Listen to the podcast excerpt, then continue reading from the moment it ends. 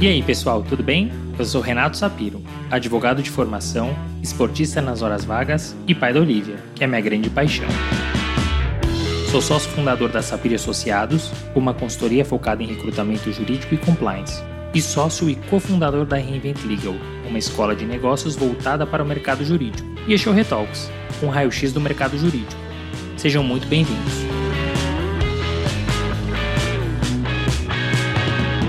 Este é um podcast leve e informal, onde falaremos com os principais personagens deste meio sobre carreira, tendências e curiosidades. Este é um podcast quinzenal, então já sabe. Temos um encontro marcado segunda sim, segunda não.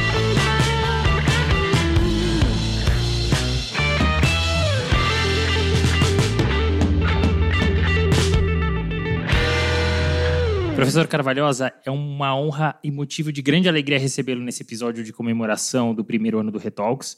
O senhor, que além de um grande jurista, é referência para mim e para o nosso mercado jurídico e naturalmente dispensa apresentações. Ainda assim farei, tentarei ser breve, prometo, pois eu sei que o senhor já fez muita coisa aí ao longo desses 64 anos de advocacia. Então vamos lá. O professor Carvalhosa é formado em Direito e doutor pela USP, ou escolão, como dizia meu querido vô. É pós-doutor em Direito Econômico pela Universidade Cátedra do professor Mário Longo, na Itália. Autor de inúmeros livros, sendo mais recente Uma Nova Constituição para o Brasil, base para essa nossa conversa e, para fechar, um ativista de importantes movimentos da sociedade civil. Mas melhor que ouvir de mim, vamos ouvir dele, né? Professor, muito obrigado e antes de iniciarmos as perguntas, por favor, fique à vontade para fazer a sua introdução. Eu Fico muito contente de participar dessa festa do primeiro ano do podcast Retox, que eu tenho acompanhado e eu acho muito moderno, muito jovem, muito pop, em uma matéria muito tradicional que é realmente a matéria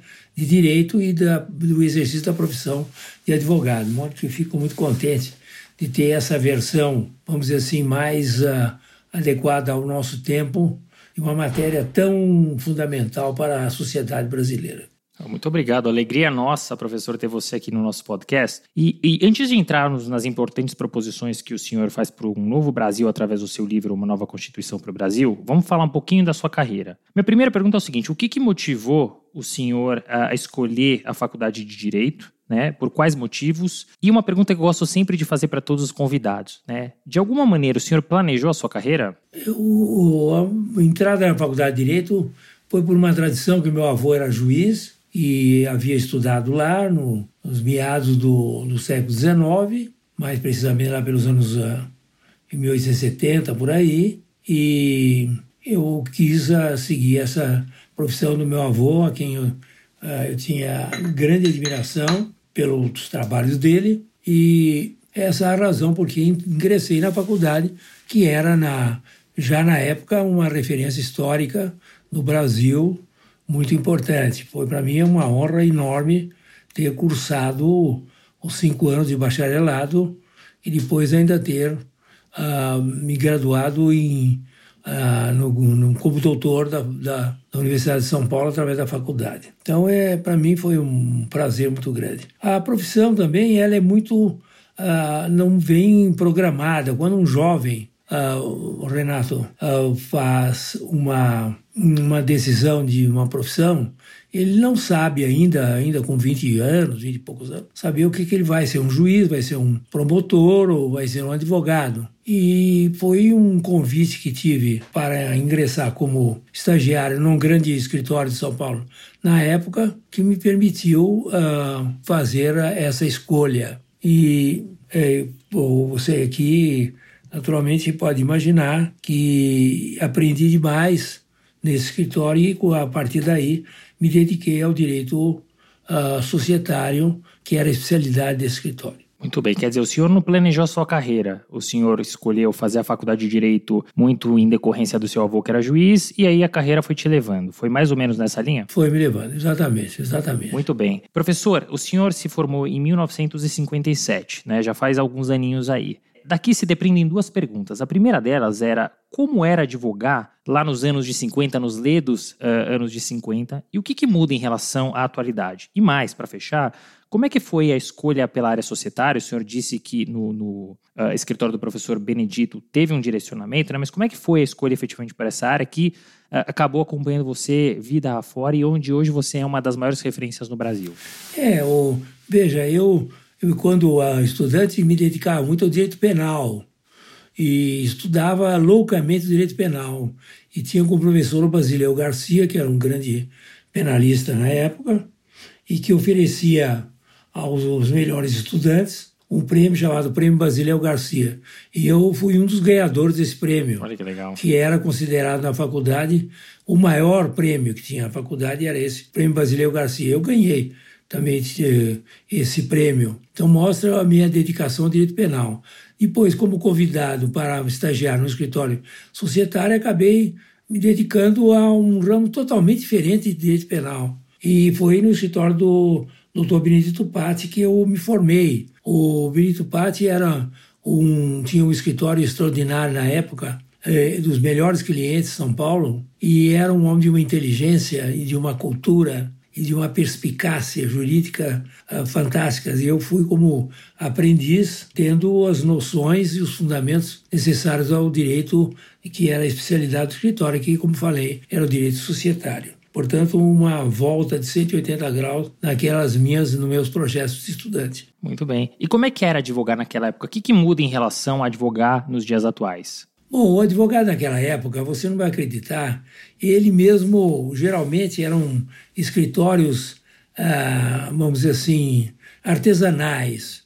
E os advogados, eles mesmos batiam a máquina nas suas petições. Era uma coisa muito ah, individual e muito pouco empresarial, como se tinha já nos Estados Unidos, desde o século XIX, escritórios empresas e nós aqui tínhamos escritórios prestígio. O advogado tinha prestígio, ele ia ao fórum e era bem recebido e acatado. Mas era muito da parte não da organização do escritório e da especialização, mas sim do grande nome dos advogados. Então, era uma advocacia artesanal, como falei, em que não havia nenhuma noção de organização. Quem trouxe a primeira organização de escritório, vamos dizer assim, mais empresarial no Brasil já nos anos 50 foi o Demarest Almeida, o grande advogado americano Demarest, que uniu-se ao outro brasileiro, que era um período de Almeida, e também uh, o escritório do Edgar, uh, uh, mas é o outro escritório foi mais tarde, nos anos 60, do Pinheiro Neto. E também o do Egberto Lacerda Teixeira, que eram os três escritórios que incipientemente organizavam-se na época como escritórios empresariais, já com divisões, com especializações dentro do escritório. Mas eram escritórios relativamente pequenos, perto dos que existem hoje. Mas o escritório do Benito Patti era um escritório de, de grande renome, na medida em que ele, Benito Patti, havia sido uh, dileto aluno do Ascarelli. Então, pode imaginar a história e a, a a grande cultura jurídica que vinha de Ascarelli para Benedito Patti. Então era outro tipo de advocacia mais de brilho e de, de, competência pessoal do que de organização. Que incrível, como é gostoso ouvir a história, os nomes antigos e ver a diferença da advocacia no, do passado para atual, né? Isso é uma coisa bem empresarial é. e moderna, mas muito bom ouvir como era no passado, porque a gente gosta de falar que hoje faz uma advocacia artesanal, escritórios boutiques, mas o artesanal realmente é essa que o senhor relatou, né? Professor, em 1960 o senhor estruturou teu próprio escritório. Hoje, na verdade, é comum a gente ver os jovens estruturarem os próprios escritórios, mas imagino que na década de 60 era um pouco diferente, né? Nos conte um pouquinho de como é que foi a experiência de montar um escritório tão jovem e, e conta um pouco das histórias. A gente adora história aqui. É, eu havia, eu tinha alguns clientes que queriam muito que eu ah, montasse meu próprio escritório para um atendimento mais pessoal deles. Inclusive, havia o Paulo Machado de Carvalho, que era o dono da Rádio Record, da TV Record, tinha o Franco Zampari, que era o, um grande empresário que fundou depois o Teatro Brasileiro de Comédia, E depois uh, tinha a Yolanda Penteado, que em certa época foi casada com o Titiro Matarazzo. Alguns nomes de uh, clientes que queriam que eu me dedicasse a eles mais profundamente, no plano mais de, vamos dizer assim, quase que um empregados deles, para poder trabalhar com mais uh, competência, vamos dizer, mais produtividade, melhor dizendo. Então, foram esses clientes de alta seletividade que me fizeram com que eu montasse meu escritório, que era simplesmente um escritório de uma sala. Né? Era uma salinha ali na Rua São Bento, nada mais do que isso. E que eu realmente me desdobrava para tratar os meus uh, grandes clientes na época, que eram muito mais importantes do que eu como advogado. Então aí foi o meu início. Depois montei um escritório na Rua da Consolação, com alguns colegas, e assim foi. Acabei uh, sempre tendo uma boutique. Nunca tive um grande escritório, sempre foi muito individual, sempre segui as regras do Benedito Patti, de ter um escritório bastante individualista, focado na própria competência ou incompetência do seu titular, que era o meu caso. Então eu não tive nenhuma veleidade de transformar o escritório numa potência advocatícia. Sempre fui individual, sempre fui um escritório. Hoje depois de 64 anos, você contabilizou muito bem. Eu tenho um escritório com uh, dois advogados uh, seniors e mais três advogados júniores. Então, são sete advogados no escritório que têm causas uh, muito importantes, mas que funcionam na base do prestígio individual dos seus membros e não da grande organização do escritório. Muito interessante. Professor, voltando um pouco no tempo, se a gente voltasse a 64 anos atrás, você imaginaria que estaria hoje na posição em que está e que continuaria trabalhando em prol do escritório, mas em prol do Brasil? Eu acho que a minha formação, você está falando dos anos 50, era uma formação muito política também na faculdade de Direito. Nós ali tínhamos partidos, não partidos uh, no sentido de partida de organização partidária, mas a favor do Getúlio, contra o Getúlio, a favor do Ademar, a favor da UDN, a, da, do, do Carlos Lacerda, contra. Havia uma ebulição política muito grande, que foi a nossa formação. Nós nos formamos em direito e em política mas não, não no plano de, de, carreira profissional de políticos, mas de se interessar pela política. E assim foi a minha vida toda. Eu durante 60 e tantos anos, eu fui um cidadão que jamais participei de qualquer partido político, eu nunca fiz política para ninguém e que me dediquei sempre à defesa da democracia e da cidadania, inclusive durante o regime militar, em que eu sofri várias uh, perseguições, mas que na realidade não deixei de ter o meu ideal de restauração do regime democrático. Então, uh, essa é a razão porque é muito importante essa dedicação do advogado a também às causas públicas, à defesa do nosso regime republicano e não só se interessar egoisticamente pela sua carreira, pelos seus clientes. Então isso nunca foi perdido. Eu tenho a impressão que a minha geração toda tinha esse mesmo uh, essa mesma formação e esse mesmo propósito. É uma questão de formação. Eu sempre fui um cidadão acima de ser advogado e nunca neguei falar as coisas que acredito uh, com medo de que algum cliente não gostasse ou que algum juiz não gostasse ou que um tribunal me repelisse por causa disso. Poxa, professor, muito bom ouvir isso, especialmente nos tempos que nós vivemos, né? E, e o meu avô que se formou, salvo engano, no mesmo ano do senhor e também lá na USP, eu percebia também um viés político no bom sentido, né? É, pensando numa sociedade melhor. E ouvindo o senhor e lendo o livro do senhor que a gente vai entrar aqui, eu começo a acreditar num possível país melhor, sim. E para fechar a tua carreira, assim, olhando para trás, pensando nesses 64 anos, tem alguma coisa que o senhor mudaria na tua trajetória? Eu acho que não, viu? Eu acho que não, porque a trajetória minha, Renato, foi uma trajetória feita no dia a dia, né?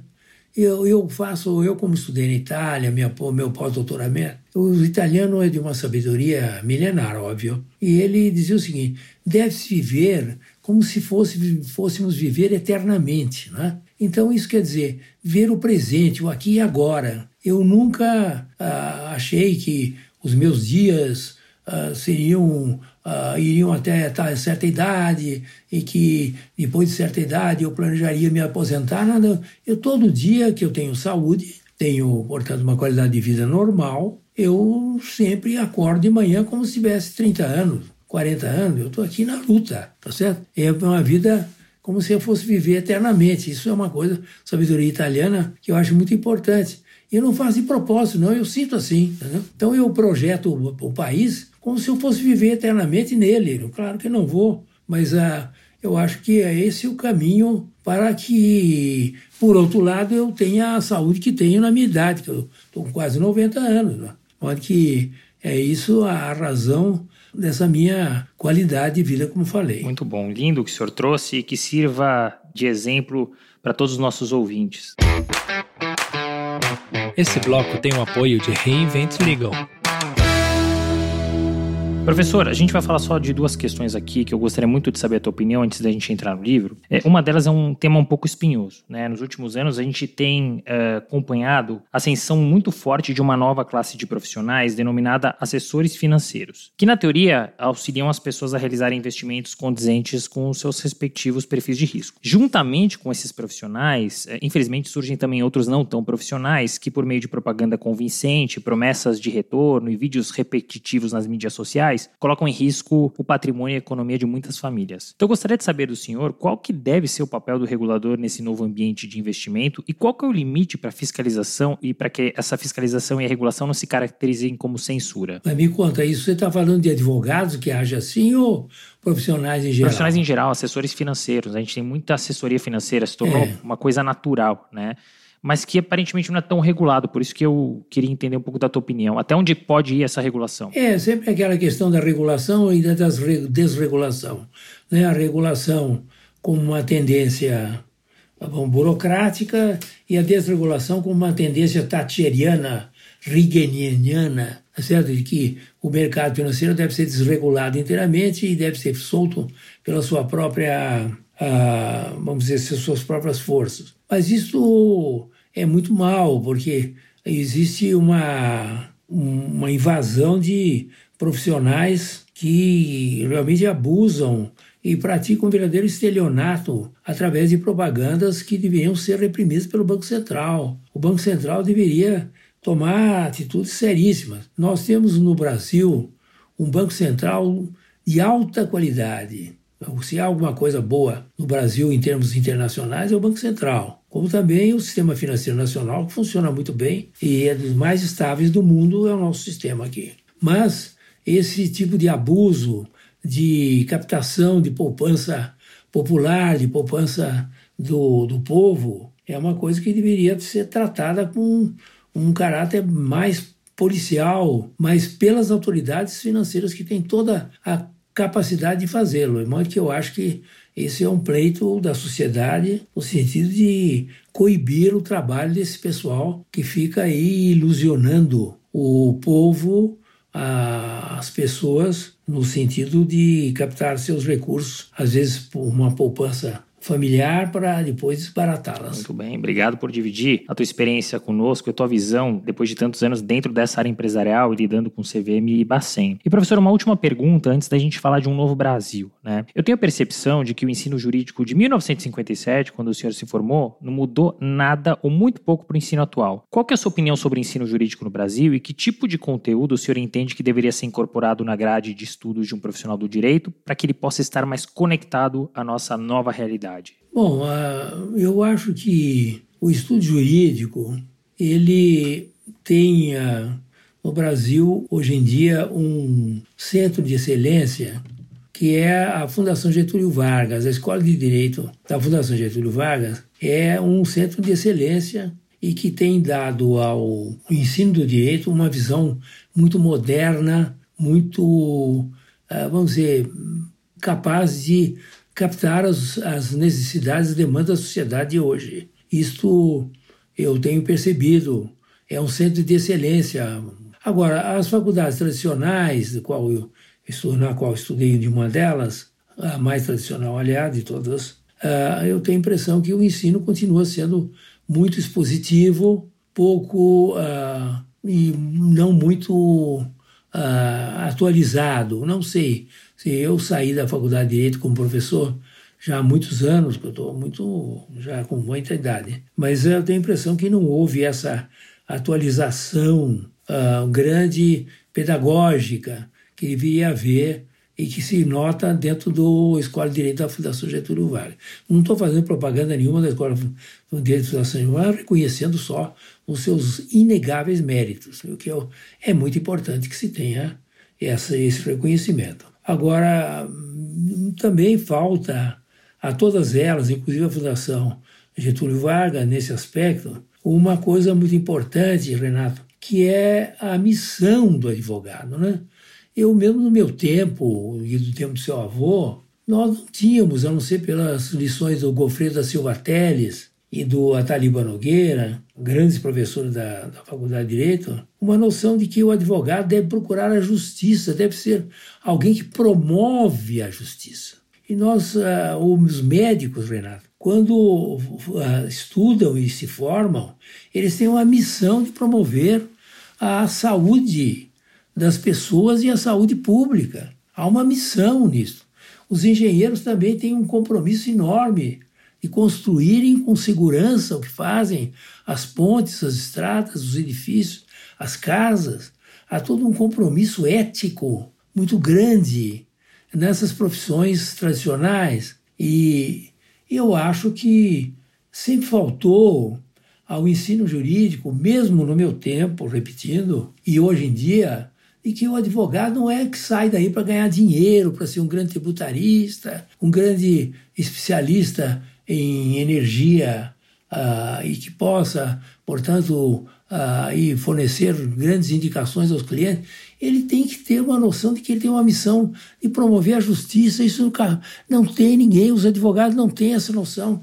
Daí a razão por que nós temos esse caos jurídico no Brasil, em que os advogados, muitos deles, os mais prósperos, inclusive, na área penal, se dedicam a realmente a usar tecnicalidades para promover a injustiça, para soltar presos que são condenados com provas cabais e irretorquíveis e que criam, portanto, no mundo, na sociedade brasileira, uma insegurança jurídica muito grande, porque eles estão ali para defender os clientes dele, independentemente do sentido da justiça, no sentido de que não, o que se procura é que as pessoas sejam julgadas apropriadamente, mas que cumpram as suas faltas e paguem pelos seus erros. Aqui hoje nós temos a advocacia muito desmoralizada, Renato, porque é, temos aí a impunidade graçando no Brasil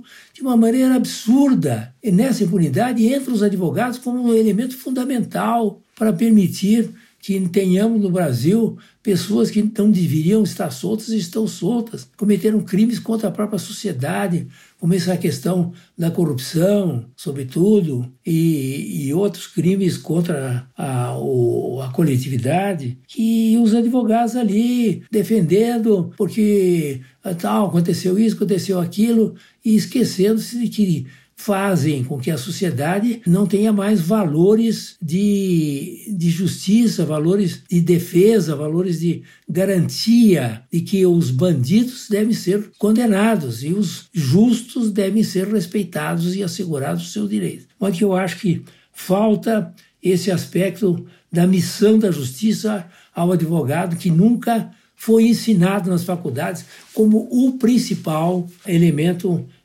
e, e é o principal motivo do exercício da profissão. Muito obrigado, professor. Eu sempre fui um crítico do ensino jurídico no Brasil, mas nunca pensei com esse viés. Sempre pensei que faltavam algumas matérias, como a parte econômica, administrativa, é, como a parte de liderança e gestão, comunicação nas faculdades de direito, e falta, efetivamente, mas falta realmente esse campo que o senhor trouxe e que faz toda a diferença para a advocacia. Talvez a gente tivesse um mundo melhor ou um mercado jurídico melhor. Né? Agora sim, entrando no livro, eu estava ansioso para falar com o senhor. É, o senhor me deixou sonhar, hein? Eu li o livro e eu sonhei. Eu espero que a gente consiga aí atingir os objetivos, né? Mas recentemente o senhor lançou o livro Uma Nova Constituição para o Brasil, que tem como objetivo uma nova constituição para o país e que acabe com os privilégios, em especial da casta política, mas que também dê mais voz ao povo, né? Que o povo realmente participe mais uh, da vida pública. O senhor sugere, inclusive, que seja formada uma comissão independente de pessoas que não sejam políticos e sequer, o que me surpreendeu, quero ouvi-lo, formação jurídica para desenhar esse anteprojeto e, na sequência, ser votado por plebiscito. O senhor acredita efetivamente, porque eu fiquei encantado realmente com as suas propostas, mas o senhor acredita que é viável tudo isso que propõe? A gente, será que a gente conseguiria realmente colocar em prática? E se sim, como é que seria possível escolher uma comissão sem criar um viés? Bom, a, a minha proposta de, de uma nova Constituição como você mesmo falou, Renato, é, é no sentido de terminar com os privilégios da classe política e dos titulares de cargos de servidores, portanto, do setor público, que absorvem, falando em finanças, um trilhão de reais por ano em, só em folha de pagamento, fora os 300 e tantos bilhões em instalações e equipamentos que são necessários para o exercício dessas funções de servidores públicos e de políticos na Câmara, no Senado e etc. Então, uh, e no Poder Judiciário. Então, eu, esse livro é uma tentativa de, de propor uma Constituição principiológica, com 134 artigos de a proposta, e que termina com diversos privilégios que levam, que incitam e, e excitam os piores elementos da sociedade brasileira para comporem os, os cargos ah, no Poder Legislativo e Executivo. Ah, assim, nós temos ah, o privilégio de emendas ao orçamento entendeu? Que pegam 37 bilhões os deputados e senadores e colocam nos seus currais eleitorais de uma maneira que eu não quero nem aqui descrever. Você tem o fundo partidário de bilhões também. É um escárnio. Que o, é um escárnio. Em que os, ah, você, por exemplo, Renato, que trabalha, eu também trabalho, até a minha idade, todo dia. E, e, e o, tem gente assim, ó, em vez de trabalhar, de fazer, abrir uma empresa, média, pequena, uh, grande, o que for, eu vou registrar o meu, a minha sociedade civil política lá no TRE, lá no, no TRE, não, no Tribunal Superior TSE. Da, de, de Eleitoral, TSE, e, e vou, todo mês vai pingar um milhão na minha conta, entendeu? É o fundo partidário eu ganho um milhão por mês, entendeu? Porque eu tenho um partido, então eu fico ganhando ponto no bolso. Então, como é que pode haver fundo partidário? Você é um absurdo. E depois tem o fundo eleitoral, você pega o fundo eleitoral, você é, tem 1 bilhão e 800 milhões que os políticos, os partidos políticos, colocam no bolso antes da eleição. Já antes da eleição, já vão lá, pegam o dinheiro, botam no bolso. Mas eles não precisam nem comprovar os gastos, eles, né? Nada, comprovar os gastos. Quer dizer, é um assalto ao, ao, ao, ao erário público direto. Está tudo na Constituição de 88. E depois eu faço assim, a chantagem com o orçamento. Se vocês não derem para nós, deputados e senadores, 37 bilhões para nós fazemos chafariz lá no nosso, no nosso município, fizemos isso, aquilo e tal, coisas absolutamente inconfessáveis. Ah, nós não provamos o orçamento, e o orçamento sai, como esse orçamento agora de 2021, que é um verdadeiro escárnio, já que você falou a palavra, entendeu?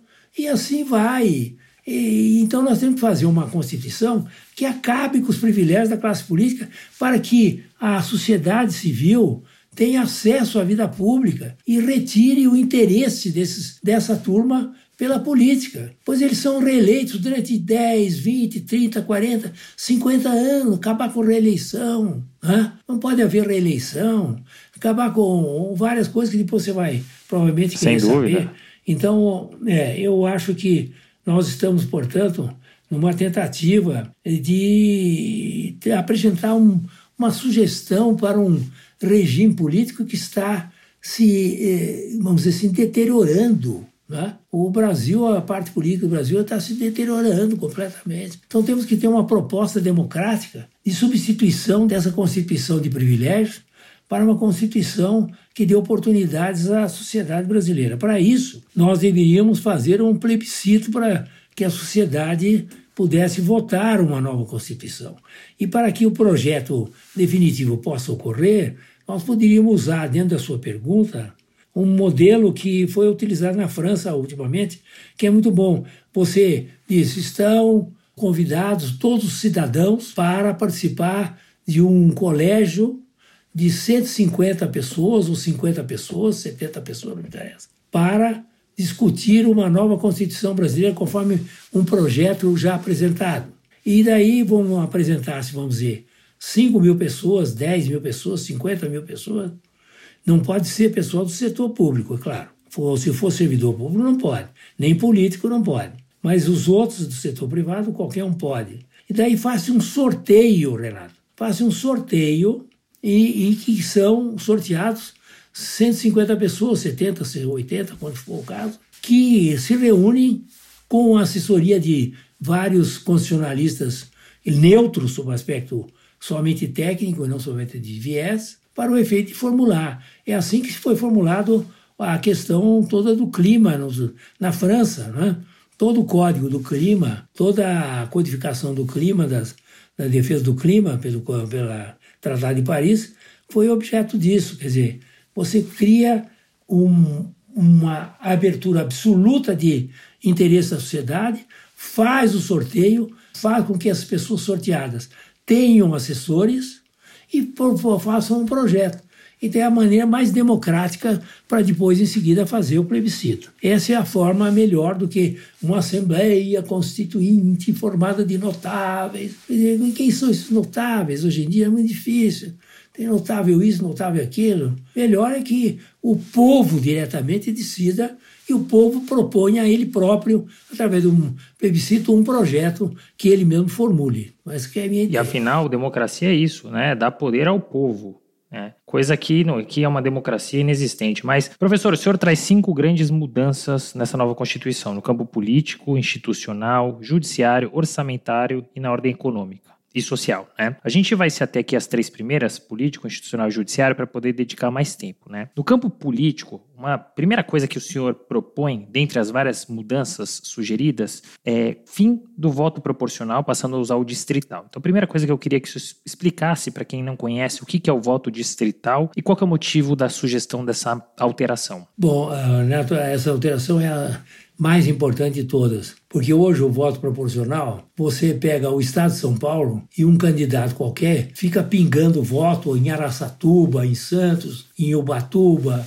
tá certo? Em Presidente Prudente, em São Paulo, em Santos, aonde for, em Botucatu, entendeu? Ele pega meia dúzia de votos aqui e você não sabe quem é o candidato, você, como eleitor, não sabe quem votou e não tem nenhum compromisso com nada. O candidato ele vai através dos cabos eleitorais que ele agora compra a peso de ouro por causa do, do fundo eleitoral, tá certo? Ele vai cavando aqui, eu cavei 10 aqui, 15 ali, 200 ali, e vai conseguindo captar votos, pessoas que ele não tem a menor ideia de que são, quais são as reivindicações dela, as demandas dela. Então é um voto que não existe no mundo democrático. O voto proporcional não existe em nenhum país democrático, efetivamente democrático. Em todo país democrático do mundo, existe o voto distrital, em que um determinado território, faixa territorial, em determinado, vamos dizer, estreita faixa eleitoral, os candidatos se apresentam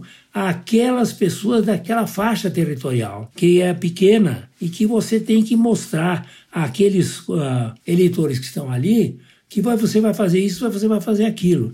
E cada distrito elege um deputado, tá certo? Um deputado, ou estadual, ou federal, ou vereador. Então, um vereador no estadual ou federal.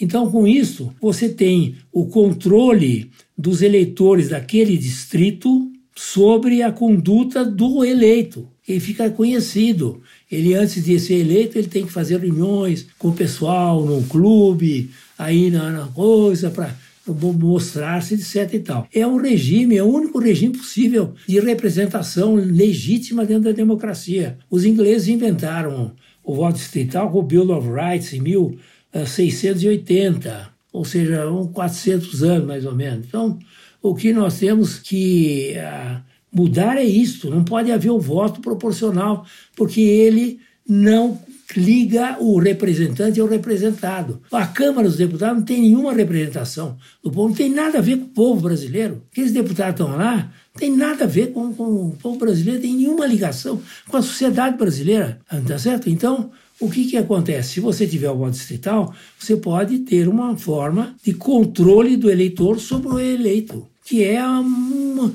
é uma regra básica da democracia, essa, o voto distrital, que no Brasil nunca foi adotado. Muito bem. Excelente, e que assim seja, né? Porque realmente todas as democracias mundo afora funcionam assim. Não sei porque aqui no Brasil, sem contar outras coisas que eh, efeitos tiririca, né? Que você tem um, um, um candidato com muitos votos que puxam outros, enfim, tem muita coisa realmente para ser mudada. Ainda no campo político, o senhor traz pontos relevantes como o fim do voto obrigatório, né, é, o fim do fundo partidário, que a gente falou bastante, e propõe o voto impresso, que ficaria colado ao lado das urnas eletrônicas. As urnas eletrônicas, na sua opinião, não são seguras e não seria um trabalho dobrado manter a urna eletrônica além do voto impresso? A questão aí não, é técnica, é questão de princípio democrático. A democracia é fundada em duas coisas, coisas básicas também, que é o voto secreto e a apuração pública. Sem apuração pública dos votos, você não tem democracia. Se você, por exemplo, vota secretamente e a urna eletrônica secretamente diz quem ganhou, quem não ganhou, para deputado, vereador, governador, presidente e companhia, você o que que tem? Você tem uma democracia manca, que você vota secretamente, mas ah, o resultado é secreto. Isso não, não existe em lugar nenhum do mundo. Você veja os Estados Unidos, que é o país mais avançado tecnologicamente, agora a par da, da China, é o, o país que tem o voto em cédula. Até hoje, na Europa, que também é avançadíssima em tecnologia, voto em cédula. Na Alemanha, voto em cédula. Por quê? Porque é, tem que apurar em quem você votou. Esse é um princípio fundamental. É como você diz, ah, não, na área tecnológica nós não podemos andar, andar pelados na rua, porque agora é tecnológico, entendeu? Nós não estamos. Quer dizer, você, a, você ter apuração física dos votos é como andar pelado na rua. Você não pode ter democracia se você não tem realmente a apuração pública dos votos. Então, ah, existe uma lei de 2013 que diz exatamente isso, e que além da é acoplado à, à urna eletrônica, a impressão do voto para você depois contejar ó, o resultado da urna, o resultado somatório da, das eleições, com o número de votos. Isso é uma regra mínima, tá certo?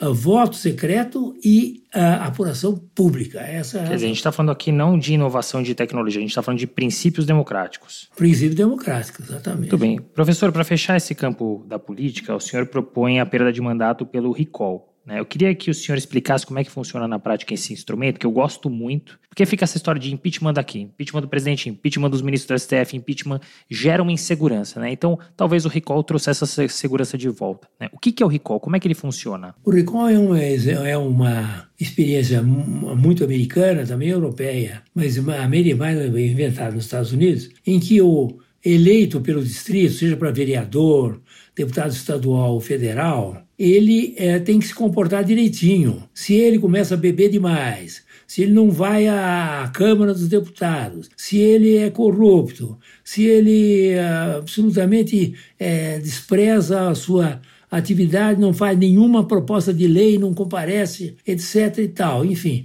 se ele se conduz com uma, um mandato, uh, vamos dizer assim, infiel, porque ele é mandatário, ele, a infidelidade dele como mandatário permite que no, nos plebiscitos que são bienais possam ser, ele pode ser destituído. Se for grave o fato, pode haver uma convocação de uma decisão do eleitorado especial para destituí-lo. É uma forma de, que, de controle que o eleitor tem sobre o, ele, o eleito. Olha que esse é um comprovado sistema que faz com que os eleitos ah, hajam no interesse público, no interesse do bem comum, tá certo?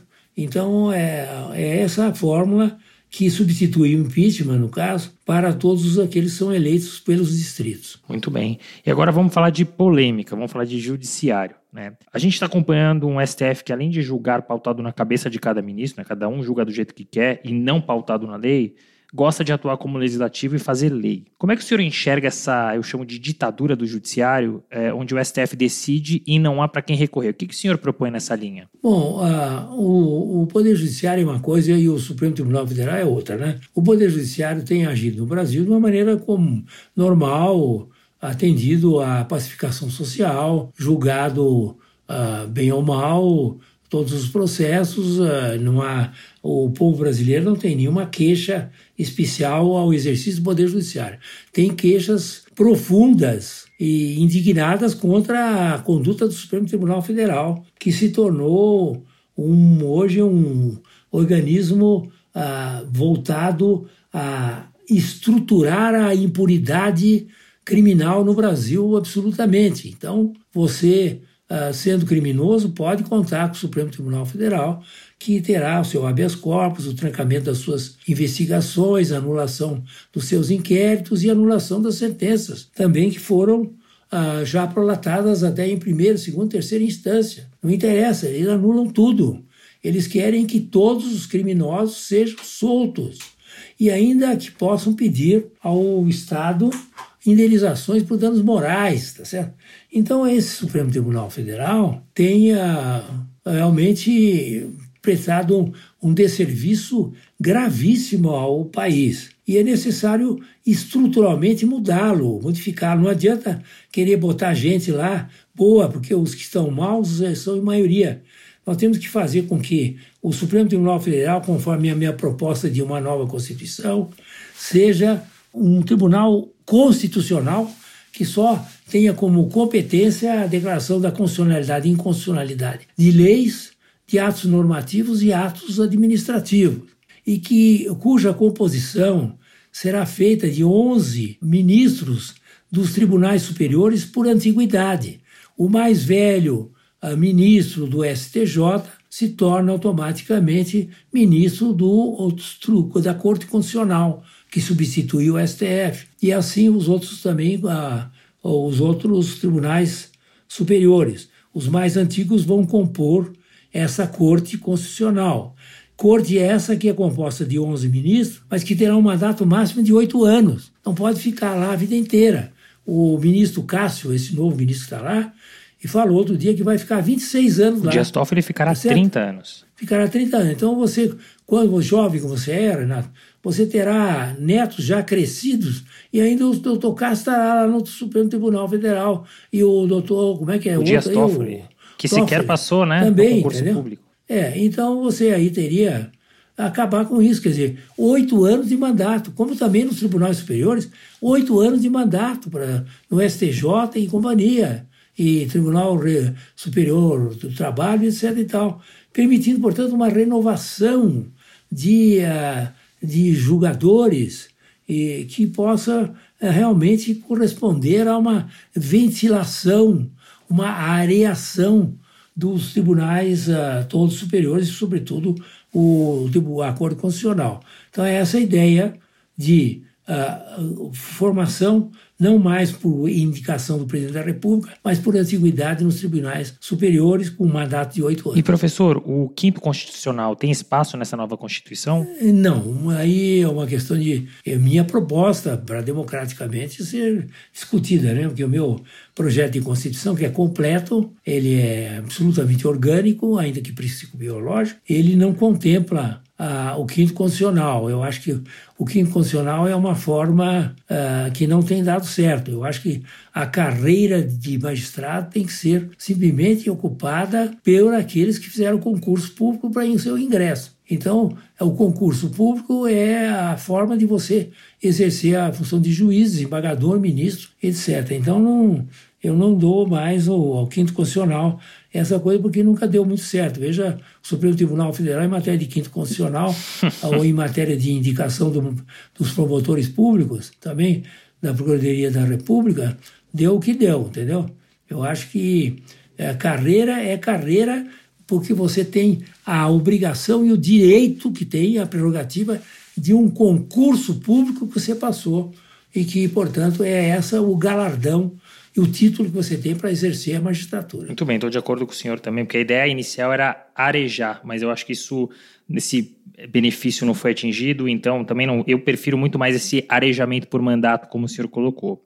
Professor, para fechar uma polêmica aqui, em 2019 e pela terceira vez, incrivelmente, Três vezes o STF julgou o tema prisão em segunda instância, dessa vez por seis votos a cinco, inverteu, né? E decidiu que a execução da pena deve ocorrer após o trânsito em julgado, o que eu pessoalmente vejo como um forte aceno para a impunidade. De outro lado, o senhor propõe a prisão após o julgamento em primeira instância. Não seria cedo demais? Hum. Qual é a sua opinião sobre o tema? Bom, vamos começar pelo fim. A, a prisão em primeira instância é uma prisão que em qualquer país civilizado se usa. Se alguém ah, é declarado culpado penalmente, ele já sai do julgamento do juiz para a prisão. Esse é o normal, tá certo? Então, ou o juiz de primeira instância não tem nenhum valor. Quer dizer, o que ele decide não vale nada. Então, é isso nos Estados Unidos, na Europa, todo lugar, primeira instância. O é, é condenado por um juiz competente, juiz natural, ele já sai preso. E tem o direito ao recurso para a segunda instância. O recurso para mostrar que a prisão e a condenação, melhor dizendo, não cabia e, portanto, ele será liberado na segunda instância. Isso é normal. No Brasil foi sempre assim também. Antigamente era assim, nunca deixou de ser assim. Agora, quanto à questão da prisão só após trânsito julgado, isso é uma maior aberração que já se viu na humanidade, porque não existe nenhum país do mundo, nenhum país do mundo em que o réu condenado é preso só após trânsito julgado. Nem na Somália, nem em Ruanda, nem na Nigéria, nem na Suécia, nem na Noruega, tá certo? Uh, nem na Alemanha, quer dizer, dos países mais pobres aos países mais desenvolvidos do mundo, não existe nenhuma possibilidade de, uh, de dessa do, do preso, tá certo? Uh, do condenado ficar livre até trânsito julgado. Porque o princípio é o seguinte, é de que alguém é condenado por provas em, em que existe, portanto, a prova do delito e a autoria do delito, ele deixa de ter a presunção de inocência. Se o juiz diz que ele, o fato criminoso ocorreu e a autoria do fato criminoso é de fulano e tal, a, a presunção de inocência acabou. Daí porque ele é condenado. E no caso de país civilizado é preso. Agora, no Brasil não. O jeito é é, ele mata uma criança de quatro anos, tá certo? Daí é, ele é condenado, mas é, ele não pode ser preso, porque ele matou criança, mas o que, que tem? Agora precisa esperar o trânsito de julgado para ele ser preso, porque ele pegou, cometeu um infanticídio desse, não tem problema nenhum, entendeu? Quer dizer, isso tudo foi feito para soltar o Lula, entendeu? Tudo, quer dizer, eles sacrificam princípios fundamentais do direito penal mundial, dos direitos humanos mundial. Quer dizer, como é que ousa o Supremo Tribunal Federal de, a, realmente derrogar princípios que são universalmente acatados há milênios, entendeu? Há milênios Sim. dentro do direito romano e simplesmente para soltar o Lula e o Zé Dirceu. Tá certo? Agora revogaram a, a prisão, a, a condenação do Lula, tá certo? e ainda declararam o juiz Uh, o juiz, ex-juiz Moro suspeito, capaz, capaz, prendem o juiz Moro também, juiz Moro. Então, por quê? Porque eles querem soltar o Lula. Então, com base em soltar o tal do Lula, eles simplesmente eh, derrogam todas as regras fundamentais do direito penal e do direito constitucional. Então, veja a que ponto chegou o Supremo Tribunal Federal. Então, isso tudo tem, tem que ser tratado de uma maneira estrutural através de uma reforma, de uma nova Constituição brasileira. Muito bem. Concordo com o senhor, professor. A gente tem que se pautar e se balizar pelos países de primeiro mundo. Veja que o senhor trouxe exemplos de países pobres, considerados de mais, mais do que terceiro mundo, quarto, quinto mundo, né? E ainda assim eles têm um sistema diferente do nosso, né? Espero que sua proposta como um todo seja aprovada, especialmente esse campo da prisão em primeira instância. Professor, para a gente fechar, vamos falar um pouquinho da parte institucional. Ao meu ver, o ponto mais importante proposto pelo senhor é o fim do foro privilegiado. O senhor sugere o fim, ou seja, absolutamente ninguém, ninguém teria foro privilegiado sequer o presidente da República. Na teoria é o fim da impunibilidade, mas e na prática? O que, que muda? Bom, muda completamente, Renato, porque hoje em dia você tem uma reserva de não julgamento muito grande, porque o Supremo Tribunal Federal, com a Constituição de 88, podem os, os mandatários terem o foro privilegiado. Eles ficam lá até a, os processos ficam morrendo adormecidos nas gavetas dos ministros até a sua prescrição. Tem 80 e poucos processos por corrupção de políticos no Supremo Tribunal Federal que nunca serão pautados, nunca será feito o julgamento deles, até que sejam prescritos. Portanto, é uma forma de prescrever de impunidade pela prescrição que eles fazem a esses grandes políticos. O, o a fim do foro privilegiado, conforme o meu projeto de Constituição, permite que todos os, uh, os políticos uh, uh, denunciados pelo Ministério Público como tendo praticado corrupção e outros delitos sejam julgados pela Justiça Federal. Eles podem usar aquilo que também eu tenho no meu projeto, o, o, o Instituto Habeas Judicata, ou seja, que seja sempre a Justiça Federal e não a estadual que julgue os seus processos uh, crime. Uh, isso permite que não haja interferência estadual no julgamento dos políticos. Portanto, essa é a razão. Não há nenhum sentido de que o cidadão, por ser político eleito, ser mandatário, ele possa ter um foro privilegiado. Privilegiado por quê? Por que que... Ah, eu, eu sou cometi um crime, mas eu tenho foro privilegiado. Você não, é. você não tem foro privilegiado, você vai pagar. Eu não, eu vou ficar lá morrendo o meu processo no, no Supremo até a prescrição, que é um, uma iniquidade, entendeu? Mostra que o Brasil, Renato, nesse aspecto e em outros aspectos da sua estrutura política, é um grande fazendão. O Brasil ainda é um fazendão entendeu? É um fazendão em que o dono da fazenda manda e desmanda, faz o que quer lá dentro, entendeu? Esse é o, o Brasil é um fazendão. E quem é o, a, o grande promotor do fazendão? É o Supremo Tribunal Federal, que faz com que esse Brasil se torne sempre um país não institucional, mas um país não democrático, mas um país de privilégios para os corruptos, como é o caso aqui desse tal de foro privilegiado. Muito bem, concordo com o senhor. Que a gente acabe com esse mal é, novamente, é um escárnio, é nojento, não tem o porquê. É, é o famoso sangue azul, né? Não sei por que diferenciar. Professor, o senhor falou é, da questão da estabilidade das carreiras públicas, exceção feita aqui no caso aos magistrados, Ministério Público, Polícia Judiciária, Diplomacia e Forças Armadas, direcionando todo o restante para o regime CLT. A gente está falando aqui de mais de 11 milhões de pessoas, né? Queria entender a, a, intenção por trás dessa proposta e por que manter as classes acima citadas sob as asas da estabilidade. Bom, a, a estabilidade foi uma criação que se fez no século XIX para o setor público para evitar as perseguições políticas. Então, a, a, esses poucos servidores que tratavam de assuntos de Estado eram estáveis. Os demais nunca foram estáveis em lugar nenhum. Então, a estabilidade generalizada que foi criada pela Constituição de 88, inclusive nas disposições transitórias dela, eh, criaram uma classe de pessoas que não tem nenhum risco na vida. Você uh, virou um servidor público por concurso, e você trabalhando ou não trabalhando, tendo outro emprego, um, dois, três empregos fora, indo à repartição não indo à repartição, fazendo ou não fazendo o seu trabalho, você tem o seu salário, sua remuneração, que é automaticamente aumentada pelo decurso do tempo. Decurso do tempo. Então,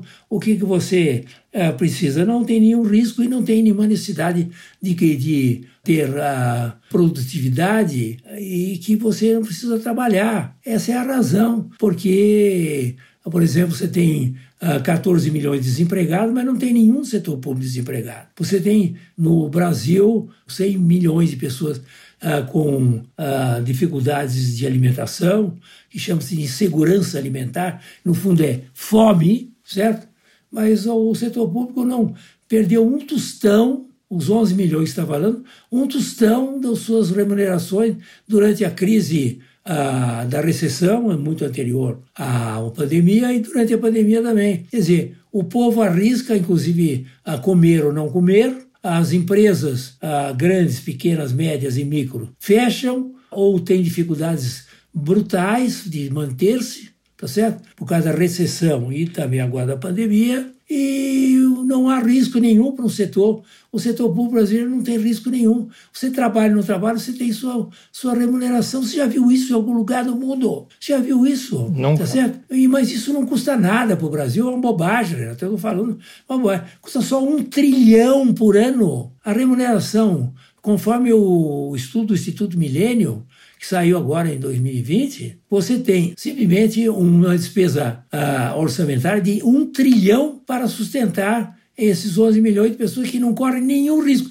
Pode cair o mundo, entendeu? Como caiu? É, caiu o mundo. Como caiu e nada aconteceu. Nada acontece. Nenhum tostão, tá certo? Nenhum tostão foi reduzido, foi feito um empréstimo compulsório sobre esses salários monumentais que eles recebem. Nada, nada.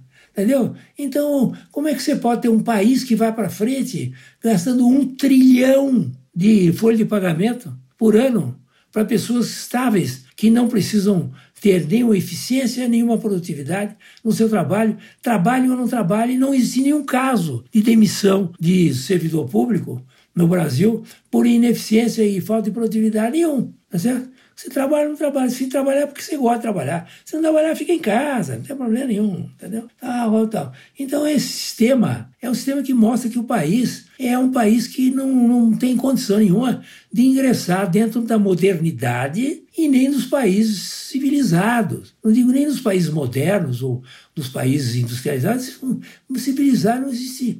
É um país que ah, existe dois setores, setor público e setor privado. O setor privado corre todo o risco, os empresários pequenos, médios, grandes, microempresários e, e os, os empregados desses empresários e os que são autônomos, que é a maioria do, do povo brasileiro é autônomo, todos correm riscos brutais, até de comer. Enquanto que há um setor lá que gasta um trilhão por ano, que não tem risco nenhum.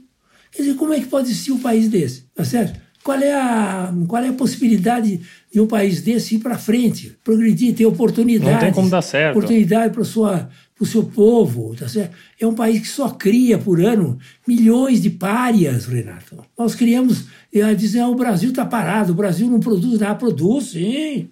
Produz milhões de párias todos os anos. Pessoas sem nenhuma perspectiva de uh, progredir na vida, de ter um emprego, de ter uma profissão autônoma.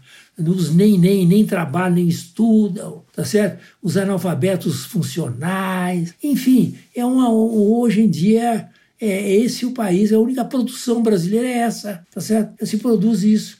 Então, vamos uh, fazer com que, através de uma nova Constituição, possa acabar esses privilégios. Todos vão para para a consolidação do lei de trabalho, o regime de trabalho da consolidação da CLT, para o efeito de não trabalhando rua, não o, o Estado não tendo recurso, rua, como fazem os empresários, infelizmente não tem jeito, eles têm que demitir, porque senão não, não conseguem, vão para falência. É a mesma coisa, risco para todos os cidadãos. Todos os cidadãos têm que ter risco igual, tá certo? Na sua profissão e na sua atividade empreendedora. Essa é a proposta. Eu, eu agradeço muito todas as propostas, professor, as poucas que a gente trouxe aqui, porque tem muito mais proposta e proposta interessante para um Brasil melhor, para acabar com privilégios. Eu aqui, nos meus 37 anos, eu cansei, reconheço. Parei de ver os julgados, parei de ler muitas notícias e o senhor aí, com quase 90 anos, continua lutando pelo nosso país. Acabou de escrever um livro incrível que traz uma mudança literal, uma propositura. Não é só reclamar, que a gente reclama, né?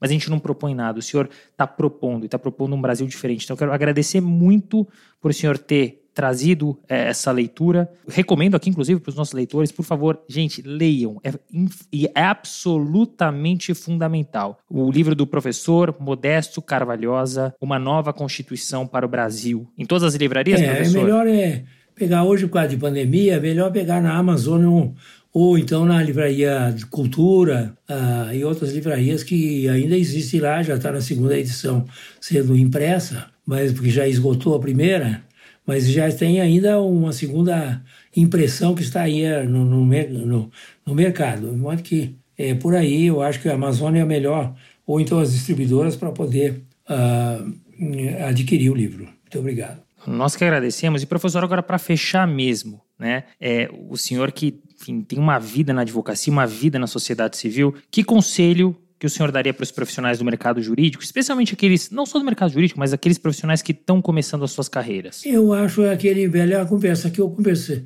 que eu falei com você, Renato. Nós temos que voltar ao senso da nossa missão como profissionais do direito, no sentido de ser uns promotores da justiça no Brasil. Promotores da justiça. Se você faz um contrato com a parte contrária, você é advogado de um, de um cliente, você procure no contrato criar justiça e não criar eh, jogadinhas, entendeu? Procurar ter ética na sua profissão, mas a ética no sentido de promover a justiça, porque o Brasil é o país mais injusto que eu conheço, pelo menos. Tem países mais injustos, uh, mais subdesenvolvidos ainda que o Brasil. Mas uh, é realmente para ver se nós criamos aqui uma sociedade viável, tá certo? Porque é uma sociedade viável, porque daqui a pouco você tem uma sociedade inviável. E para isso os, os, profissionais do direito têm que fazer o seu papel, que como os médicos têm de salvar vidas, nós temos que promover a justiça em toda atividade profissional, por mais técnica que ela seja, uh, e também o engajamento dos advogados na luta pela cidadania e pela democracia no Brasil. Muito obrigado, professor. Eu estou emocionado até com essa oportunidade de te entrevistar. Nunca achei que poderia chegar esse dia entrevistar o professor Dr. Modesto Carvalhosa. Que alegria!